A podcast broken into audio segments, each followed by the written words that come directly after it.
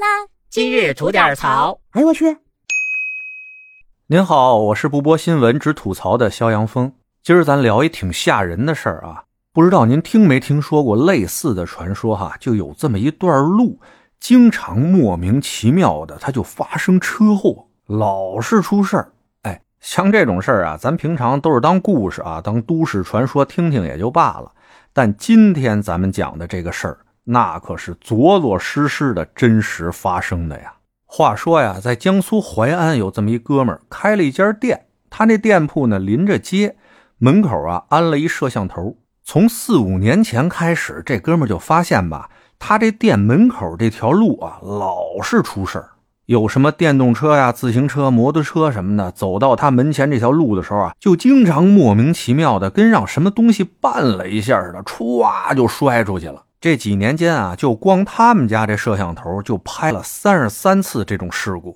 这哥们刚开始还琢磨呢，哎呦，这是不是我们家这店选址风水不太好啊？怎么门口它老出事儿啊？没搬来之前没听说这段路那么邪性啊。于是这哥们啊就下了心思了，仔细研究了一下自己家这监控视频，又在现场啊进行了一番考察，终于让他研究出来这原因所在了。本来呢，他门前这条路啊，平平整整的一条大路。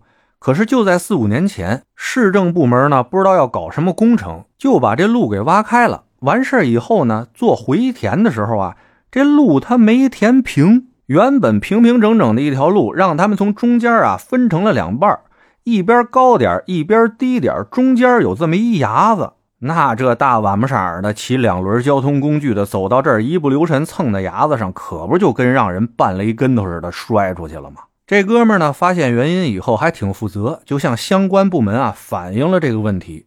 但谁想到四五年间啊，A 衙门踢给 B 衙门，B 衙门踢给 C 衙门，C 衙门再踢回给 A 衙门，就来回来去的踢皮球，这个事儿就一直没有得到解决。而他门口这条路还在每天的摔着人。最近呢，这哥们实在是忍不了了，就把这事儿啊报到了网上，直接就给干到热搜了。看来啊，大家身边遇到这种事儿还真是不少。那在这儿啊，咱先解决一问题，就是因为路面瑕疵而造成的事故，到底应该谁负责？咱好多朋友啊，就把这种事儿当成出门没留神摔个跟头啊，自认倒霉了。告诉您啊，千万别介。法律明确规定了啊，建筑物、构筑物或者其他设施倒塌塌陷造成他人损害的，由建设单位与施工单位承担连带责任。但是，建设单位与施工单位能够证明不存在质量缺陷的除外。建设单位、施工单位赔偿后，有其他责任人的，有权向其他责任人追偿。因所有人、管理人、使用人或者第三人的原因，建筑物、构筑物或者其他设施倒塌塌陷造成他人损害的，由所有人、管理人、使用人或者第三人承担侵权责任。您听明白了吧？门口这条路的缺陷，第一责任人就是设计和施工单位，谁干的这事儿，找谁去，让他们赔。